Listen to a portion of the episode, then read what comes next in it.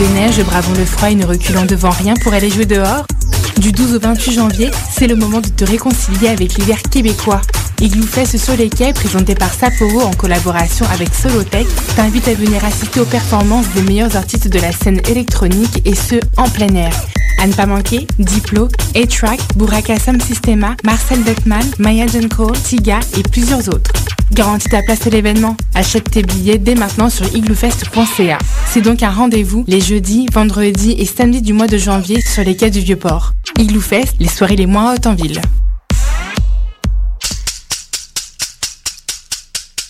Aux portes de l'UCAM, la lunetterie de Visu se plie en quatre pour vous. Examen visuel, vaste choix de montures pour toutes les bourses, ajustement des verres de contact, laboratoire sur place et réparation de lunettes. Des prescriptions de l'extérieur sont acceptées. Pour profiter de nombreux rabais, présentez-vous muni de votre carte étudiante à la lunetterie de Visu au 1365 rue Sainte-Catherine-Est.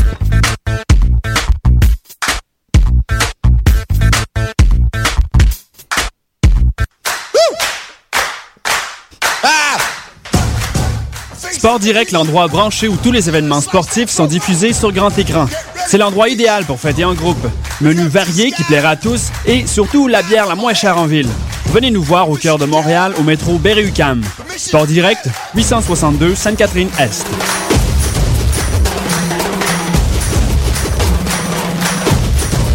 Oh, don't have no.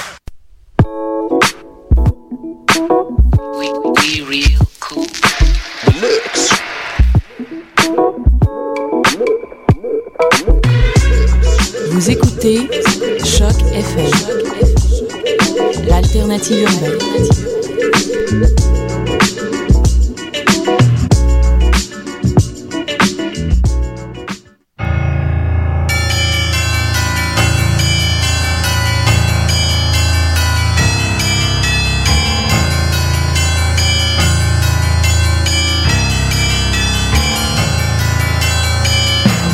Bonsoir, vous êtes sur Choc FM, tome 4, chapitre 58, c'est Mission Encre Noire. Nous sommes mardi 13 décembre 2011. C'est Eric et Hélène. Salut Hélène. Salut Eric.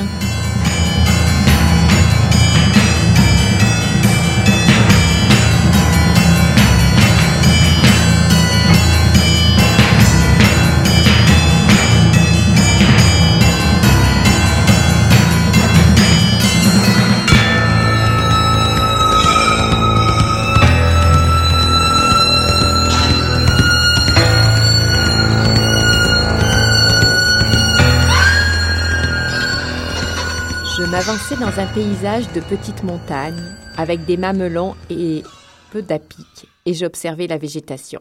À un moment, je suis descendu de voiture et je me suis avancé en grimpant vers des bosquets d'épineux. Il n'y avait personne, le sol était pelé, il recommençait à faire chaud. Je me suis dit que tout ça était quand même très beau, très silencieux, très hostile. Qu'on voyait très loin, trop. Que je ne détestais pas la montagne, mais que la question était de savoir ce qu'elle faisait là, et pour qui. Je doutais de tout ça. J'aurais voulu voir surgir une femme sur la pente. Dans ce décor, je l'aurais peut-être trouvée intéressante. Et en même temps, je connaissais ce genre de situation. Les gens qu'on rencontre dans un décor privilégié, le, le relief qu'ils prennent. D'autant que seul, en pleine nature, je me sens vaguement misérable, avec la conscience de constituer une proie. Au demeurant, j'étais prêt à me défendre. Même par rapport au paysage, je gardais mes distances. Ou plutôt, il y avait entre lui et moi une distance que je savais ne pas devoir franchir. Il était là, donc, je le mesurais du regard. Pas d'osmose, nul basculement. Je tenais sur mes jambes, je marchais. Je me suis cependant arrêté une ou deux fois pour voir, pas trop longtemps. J'ai pensé à me souvenir de ce que je voyais. Une fois n'est pas coutume, une lecture euh, d'Hélène pour nous présenter ce soir Rouler de Christian Auster, euh, un livre qui est paru aux éditions de l'Olivier, et cela pour euh, la dernière émission du tome 4 de Mission Crenoir, comme quoi on peut innover. Alors Hélène, tu as peut-être deux, trois petits mots à nous dire sur, ce livre? Exactement. Donc, euh, euh, de Christian Auster est paru en 2011, comme tu l'as dit, aux éditions de l'Olivier. Alors c'est un livre qui peut paraître assez singulier, mais qui moi m'a beaucoup touché par son, par son thème, son écriture, son rythme. Alors de quoi il s'agit? Et un homme prend la route pour prendre la route. Il quitte Paris, cherchant à échapper quelque part à sa vie euh, ou à faire le point. On ne sait pas trop. Il a besoin de quitter son confort, sa vie, ses relations et ses activités et de partir euh, pour se vider l'esprit. Donc, euh, un peu comme je disais, on ne sait pas très bien. Il veut avant tout rouler plus ou moins sans but. Enfin, comme il faut bien prendre une direction, il décide qu'il part vers le sud. Donc, il quitte Paris et il s'arrêtera seulement, décide-t-il, lorsqu'il sera à Marseille, face à la Méditerranée. Il s'agit donc d'une errance ponctuée de la rencontre avec un couple de jeunes autostoppeurs, de celle d'une femme qui quitte son foyer ou d'un ancien camarade d'enfance euh, qui souhaite absolument l'inviter dans son bed and breakfast provençal.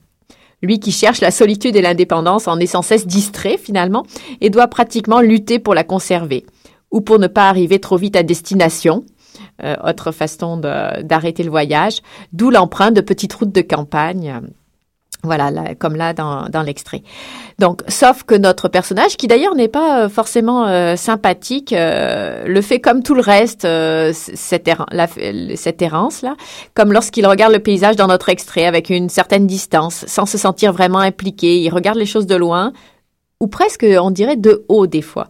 Euh, il peut être à la fois très impliqué émotionnellement par moments, avec des, tentations de lien ou de désir. Là, je parlais euh, de, la, de, la, femme ou de l'autostoppeuse. Mais c'est vite, euh, toutes les émotions sont vite réfutées par une sourde anxiété que, et aussi euh, l'inquiétude que des événements le détournent de son objectif principal, qui est donc de rouler, comme le titre de livre euh, le dit. Euh, il est très indifférent aux gens, aux lieux. Alors, c'est un livre assez spécial parce que effectivement, on, nous raconte cette errance. Le rythme est lent. Il faut accepter d'entrer dans ce livre et de se laisser bercer. Ce n'est pas qu'il ne se passe rien, je dirais. Moi, je me suis pas ennuyée personnellement, mais il ne se passe pas grand-chose. Ou alors, on remarque un truc, un détail dans le paysage, euh, une petite chose dans sa journée. Tout arrive par petites touches, comme lorsque l'on roule des heures durant. Donc moi je trouve que le rythme est très adapté. Euh, au thème. Ceci dit, il y a vraiment quand même des points d'ancrage dans le récit qui fait que ça rebondit. Hein. Euh, un hôtel, une visite chez un médecin, une séance de natation. Comme dans tout voyage, il se passe des choses inattendues. Donc, euh, il y a même des moments qui sont très drôles.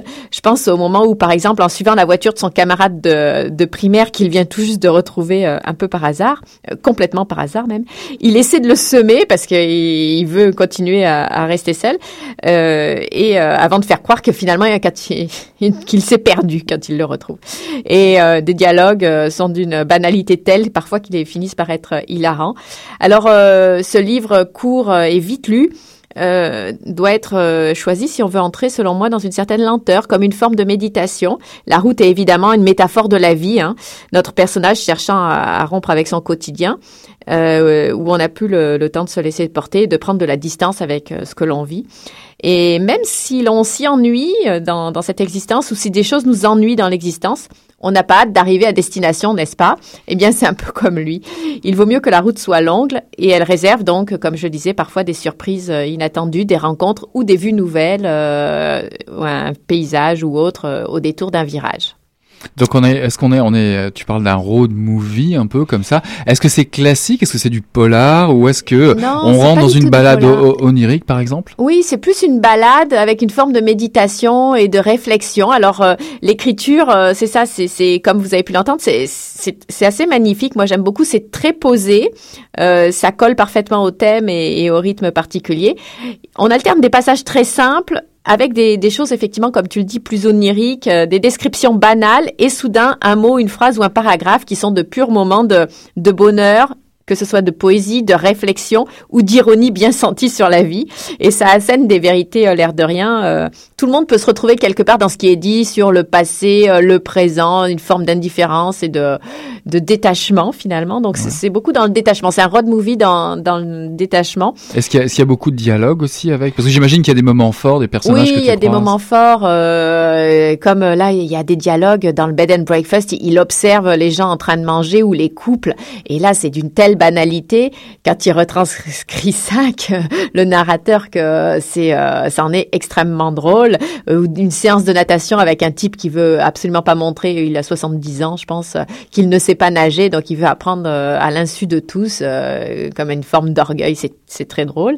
Et, et au final, il y a beaucoup de citations qu'on a envie de retenir ou de se noter pour ne pas les oublier. Donc ça, je trouve ça très beau de vraiment des et l'écriture est, est vraiment assez originale. C'est une euh, une idée de cadeau assez originale pour euh, quelqu'un qui, qui, est capable d'aller dans cette légèreté, cette ironie et ce rythme un peu particulier. J'ai bien noté aussi que tu disais que ce personnage, comme par hasard, prenait la route du sud, n'est-ce pas? Oui, oui, bah c'est vrai qu'il va dans la direction de l'endroit. Euh, voilà, je peux pas m'empêcher, je peux pas m'empêcher de te demander si tu as reconnu des endroits que tu connais à travers euh, cette balade, on va dire. Est-ce que tu as reconnu, je sais pas, le sud, la Camargue, bah, un peu la nationale 7, mais la Camargue pas vraiment. Il y rentre pas, mais il traverse la plaine de la Croix, effectivement, entre Arles et Marseille, cette longue ligne droite avec euh, ces villages provençaux pas très loin, et où il est obligé d'y aller pour s'acheter des chaussures. Je ne sais plus pour quelle raison, mais ça c'est très drôle. Recherche dans des dans des endroits où il y a 300 habitants, euh, des magasins de chaussures, et s'aperçoit que...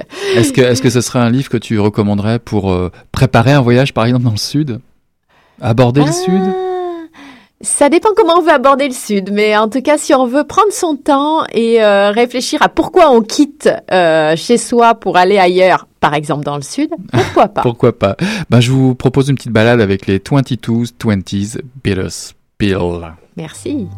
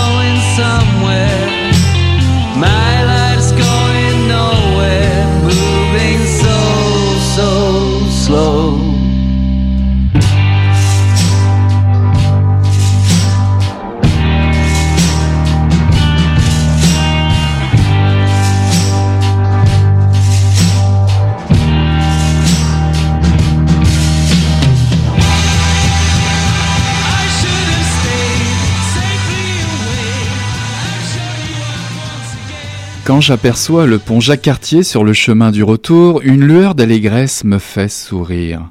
Montréal m'a accueilli quelques mois auparavant un grand coup de gloire, de déchirure amoureuse et de solitude. Je ressens une énorme gratitude envers elle. Je la subis bien blottie dans mon rôle de victime urbaine. Dans mon placard de la rue des, Érables, j'ai fermenté la future moi en tuant la détresse de ma peine d'amour. Je soupçonnais Gab d'avoir pensé que j'étais déménagé parce qu'elle habite Montréal. Il ne me restait plus rien, pas même une parcelle d'amour propre. Je me sentais comme au fond d'une piscine, attendant le moment propice pour me propulser vers la surface. J'ai passé au travers de cette crise en serrant les dents et en attendant que vienne le jour où la douleur qui me tordait la poitrine disparaîtrait. Je gardais mes plaintes pour moi-même, faute d'avoir des amis dans mon entourage avec qui les partager. Le téléphone n'aurait pu transmettre la détresse dans laquelle je barbotais. J'ai l'impression d'être une cicatrice ambulante. Je ne suis ni heureuse ni malheureuse. J'attends de la vie qu'elle me laisse dériver sur son dos à bord de mon embarcation gonflable sans qu'il y ait trop de remous. Il y a toujours ces zones de taches sombres dans mon existence, comme si ma vision était leurrée par un pointillé non indélébile. Des trous d'où peuvent s'échapper toutes les bonnes choses, mais qui laissent pénétrer l'encrassement chronique. Mon filtre est défectueux. Cette histoire n'est pas une belle histoire. C'était un extrait de Sexe chronique, un livre de Geneviève Drolet paru euh, aux éditions Coup de tête tout récemment, euh, puisqu'il a été lancé fin novembre. Alors Eric, je te laisse euh, en dire un peu plus, puisque c'est ta lecture ma lecture du dernier, du dernier tome 4, du tome 4 euh, de Mission Encre Noire. Oyez, oyez, messieurs, mesdames, approchez-vous plus près de la piste aux étoiles, n'hésitez pas à toucher du doigt ce premier roman intitulé Sexe chronique, écrit en trois mois et dans ses temps libres par Geneviève Drolet. Cirqueos, Éloise, Les Sept Doigts, rien n'arrête la toute jeune auteure originaire de Québec, artiste de cirque depuis 12 ans. Elle ne manque ni de culot ni de talent et vient donc de publier chez Coup de tête cet automne, sous la direction de Michel Vézina, un récit de 325 pages. Alors permettez-moi de vous dire que non seulement vous allez vous envoyer en l'air, mais que Geneviève ne manque pas de tours de passe-passe pour vous entraîner dans l'intense monde des artistes de cirque. Sexe Chronique n'est pas un journal personnel, mais une fiction proche de la réalité du monde du cirque. Kira, le personnage principal, est une jeune contorsionniste très douée, mais manquant d'assurance parfois, ce qui lui fait rater euh, quelques contrats intéressants. Elle, a, elle est un corps qui se tord et se plie aux règles intransigeantes du spectacle. La frontière est fine entre la réussite et la déchéance, bien sûr. Tout comme dans sa vie amoureuse où ce même corps se trouve ligoté à tous ses états pluriels, si j'ose dire. Tout est bon pour réveiller son corps, pour ressentir quelque chose. Elle se balade de bras en cuisse, du violent au lit à la lesbienne Gab. Elle tangue, s'automutile en équilibre précaire jusqu'à la rencontre de Tom, qui est le double de son âge et qui lui aussi est plongé dans ce mode de vie et ce culte du corps et de la performance. C'est dans le tourbillon de cette vie de vertige et de déséquilibre affectif où drogue, sexe et grosse déprime sont au menu que Geneviève Drolet nous invite à plonger. L'objectif est de reprendre le contrôle de ce corps qui se tord et qui ne rompt pas encore. Son personnage tombe en amour comme on porte un fardeau, Trop de, dépendance, trop de dépendance nuirait-il à l'esprit ou finira-t-elle par céder aux avances de son amant? Que trouvera-t-elle donc au bout de ses limites du corps et de la tentation? La jeune auteure ne manque pas d'aplomb en tout cas. Plusieurs, plusieurs scènes crues relèvent le défi du titre, hein, sexe chronique, sans être démenties par les scènes décrivant les tortures d'entraînement à la contorsion. Ça, c'est quelque chose aussi. Donc c'est épicé et c'est chez Coup de tête, une maison d'édition qui sait prendre des risques et qui s'y connaît en dressage d'animaux sauvages, enfin euh, je veux dire euh, d'auteurs, pour notre plus grand plaisir de lecteur. Si vous voulez suivre Geneviève Drolet, vous pouvez la croiser sur les scènes européennes au spectacle La vie des sept doigts de la main, ou vous pouvez attendre son prochain roman qui ne tardera pas, j'espère. Une idée donc pour faire faire des cabrioles osées au Père Noël cette année, Geneviève Drolet, Sexe chronique paru chez Coup de tête. Est-ce que j'ai bien compris Mais donc l'histoire, euh, parce que j'ai pas encore compris, c'est bien. j'ai pas encore l'occasion de le lire, mais le fil directeur, c'est vraiment euh, une histoire sentimentale assez noire. C'est ça, si je, si je comprends bien Ouais, c'est ça. C'est une, une jeune dans le contexte du monde du cirque. Dans le contexte ça, du on monde du cirque, une jeune vu. femme qui arrive à Montréal et euh, qui, qui qui se tord dans tous les sens dans, dans son métier, mais qui se tord aussi euh, dans ses histoires d'amour, euh, qui a du mal à ressentir. Donc elle va provoquer, elle va rechercher, et tout en étant attirée par cette histoire de, de réveiller ses sentiments, comme réveiller son corps vers des euh, d'autres hauteurs, si je peux dire. Et euh, elle va s'y perdre un petit peu quelque part. Donc c'est un peu ce récit euh, qui est tu Sex parlais de dépendance, euh, Ouais. elle flirte bo- borderline, si j'ose dire. Bah, elle arrive à Montréal, borderline, la drogue, le sexe, les expériences multiples et surtout beaucoup beaucoup de travail, beaucoup d'entraînement où elle se perd d'ailleurs et où peut-être Tom va pouvoir euh, tenter de l'aider ou pas. À, à vous de le découvrir dans, dans ce roman. C'est intense, ça va vite. Euh, pour un premier roman, c'est assez impressionnant quand même, 325 pages. Euh, c'est un défi pour Geneviève, c'est un défi aussi pour Coup de tête, mais on les connaît déjà, ils ont déjà pris Oui, d'autres risques avec d'autres auteurs. Je pensais à Ramsayer par oui, exemple. qui avait fait un- au moins, il y avait au moins 500 pages. On avait reçu Exact, c'est ça. l'auteur de. Mais vraiment un, un roman que j'ai trouvé. On rentre doucement parce que c'est une jeune écriture comme ça, mais au fur et à mesure, elle dit sec, elle va loin, elle a pas peur de provoquer, comme elle, le- elle le dit, on le verra tout à l'heure, mais euh, ça lui permet d'aborder d'autres euh, d'autres points plus délicats, le manque, euh, l'automutilation, l'anorexie, le manque affectif, comment vraiment aimer, comment vraiment ressentir. C'est un peu tout ça qu'elle aborde dans ce roman. Et l'image du corps. Et l'image du corps, bien entendu. Alors, on a rencontré euh, justement euh, Geneviève lors du lancement, un lancement qui était euh, magnifique. Euh, Le livre a été lancé dans le- les locaux de... Bah, je dirais que le lancement, le défi du lancement était à la hauteur du défi du livre, en fait, pour un premier roman. oui, c'était donc dans les locaux du Cirque Éloise, dans le Vieux-Montréal, euh, une magnifique salle, une ambiance très chouette et il y avait y une avait- lecture que Geneviève a, f- a, a faite et euh, de- une trapéziste et une contorsionniste qui étaient là sur la scène euh, et qui euh, mettaient en, en geste les mots de Geneviève. C'était c'était très chouette. Et puis il y avait du monde, il y avait du beau monde d'ailleurs, on y a croisé évidemment Michel Vézina, Barcelot, euh, Oui, Laurent de Chabin, de c'est ça, beaucoup d'auteurs de coups de tête. ouais. et d'autres.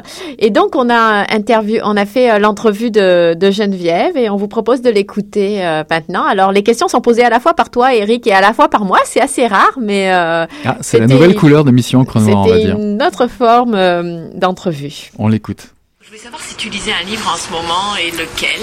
Hier, j'ai lu le dernier testament de Ben Zion Avraham.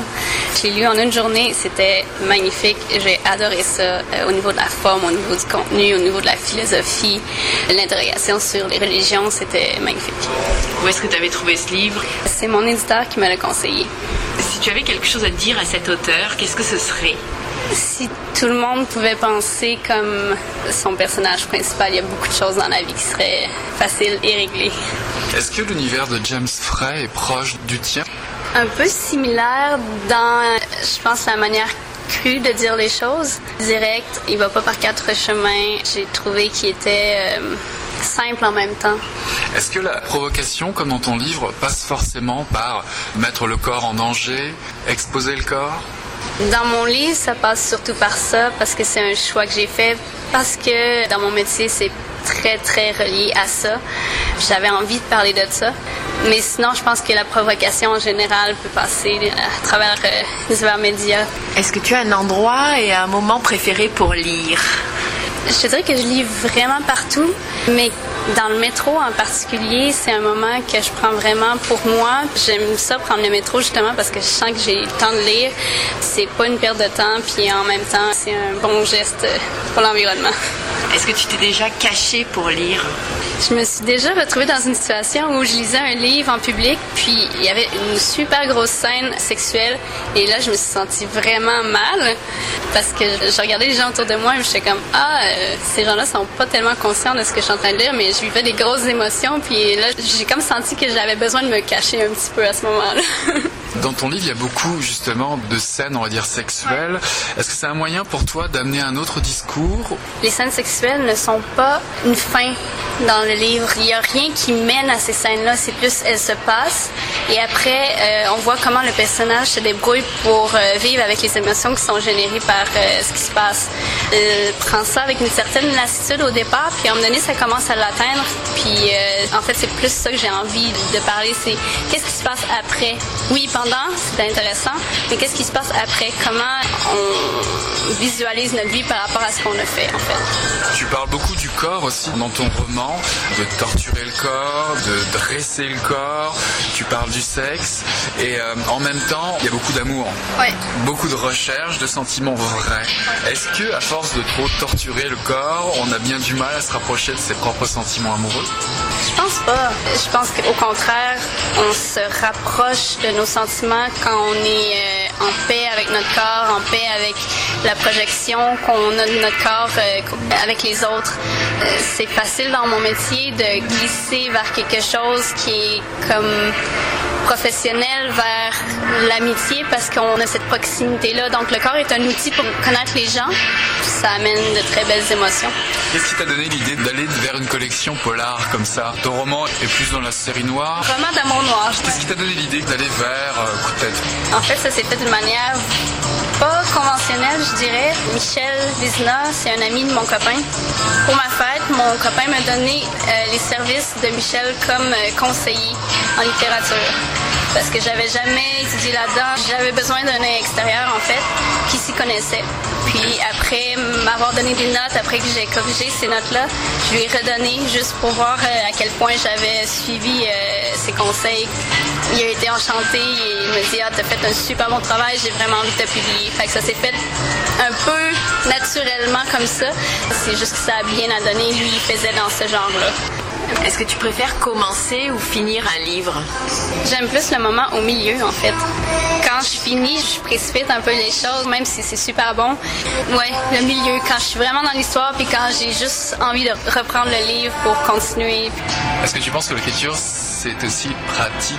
De souffrance, un peu comme l'exercice physique? Non, pour moi, l'écriture, c'est juste une manière de dire ce que j'ai à dire en ayant le temps d'y penser. Je suis pas quelqu'un qui a beaucoup de réparties, donc euh, moi, c'est la meilleure manière de m'exprimer.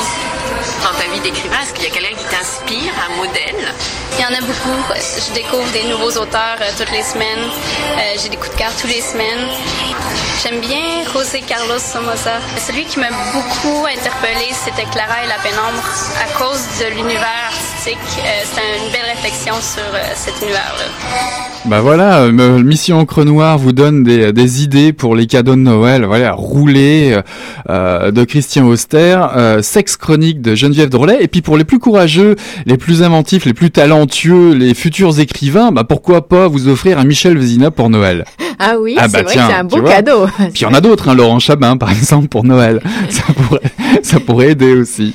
Euh, et puis euh, là, euh, on cite José Carlos Somoza. On a présenté la semaine dernière un autre livre de Ca- José Carlos Somoza, je le rappelle, L'APA, qui peut être aussi un très un cadeau de Noël très chouette. Et là, c'était pas le monde du cirque qui était étudié, mais euh, le, monde du théâtre. théâtre, c'était vraiment intéressant.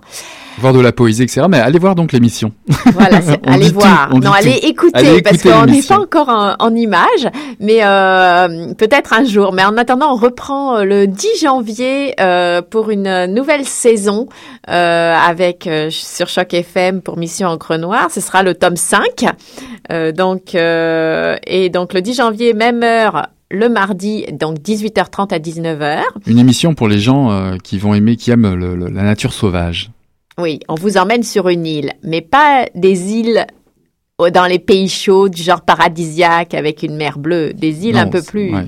Ça reste mission encre noire. on va, on va pas vous faciliter les choses. Voilà. Et puis, bah, si vous vous ennuyez de nous, évidemment, d'ici là, toujours Facebook, mission encre noire, ou la page de, de, de Choc FM, bien entendu. Avec toutes les archives. Avec toutes les archives, vous pouvez réécouter. euh, toutes nos références et toutes nos anciennes émissions. Voilà, ça a été en tout cas un tome 4 où nous avons eu le plaisir de passer avec vous et euh, nous avons passé une belle soirée. On vous souhaite euh, bah, une autre belle soirée ce soir. Puis on vous dit euh, De à bons la rentrée. congés, on Exactement, de joyeuses fêtes, de joyeuses fêtes. Oui, il paraît que ça se dit. Exact. Euh, Salut Hélène. Salut Eric.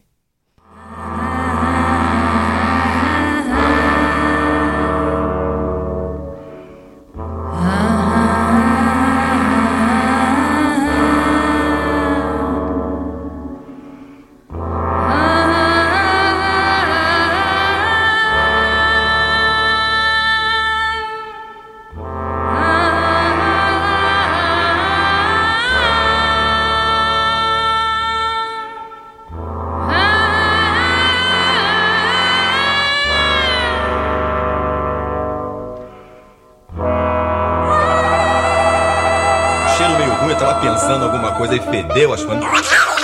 Pô, mas o negócio tava bom, bicho. O negócio tava bom, só quando ele tava tão entupido. olha. Quem diria, hein? Greta Garbo acabou de irajar, hein? É, mas eu tava falando pra você, né? Depois que eu passei a me sentir, aí o negócio ficou diferente.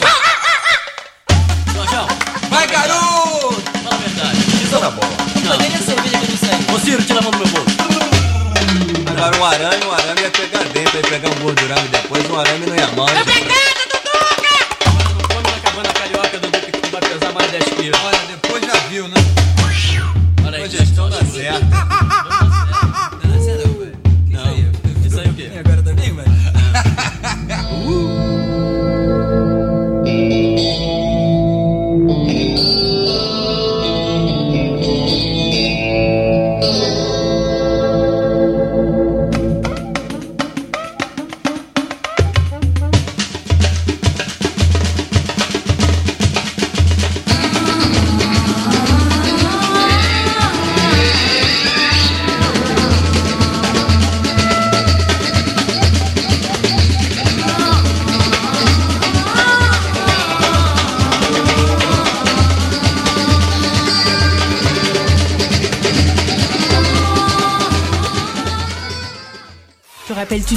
tu enfilais ton habit de neige, bravant le froid et ne reculant devant rien pour aller jouer dehors Du 12 au 28 janvier, c'est le moment de te réconcilier avec l'hiver québécois. Igloo Fest sur les quais, présenté par Sapporo en collaboration avec Solotech, t'invite à venir assister aux performances des meilleurs artistes de la scène électronique et ce, en plein air. À ne pas manquer, Diplo, A-Track, Buraka Sam Sistema, Marcel Beckman, Maya Cole, Tiga et plusieurs autres.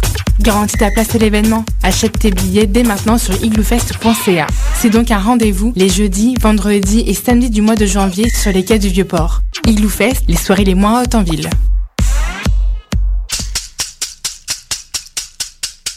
Aux portes de l'UCAM, la lunetterie de Visu se plie en quatre pour vous. Examen visuel, vaste choix de montures pour toutes les bourses, ajustement des verres de contact, laboratoire sur place et réparation de lunettes. Des prescriptions de l'extérieur sont acceptées. Pour profiter de nombreux rabais, présentez-vous muni de votre carte étudiante à la lunetterie de Visu au 1365 rue Sainte-Catherine-Est.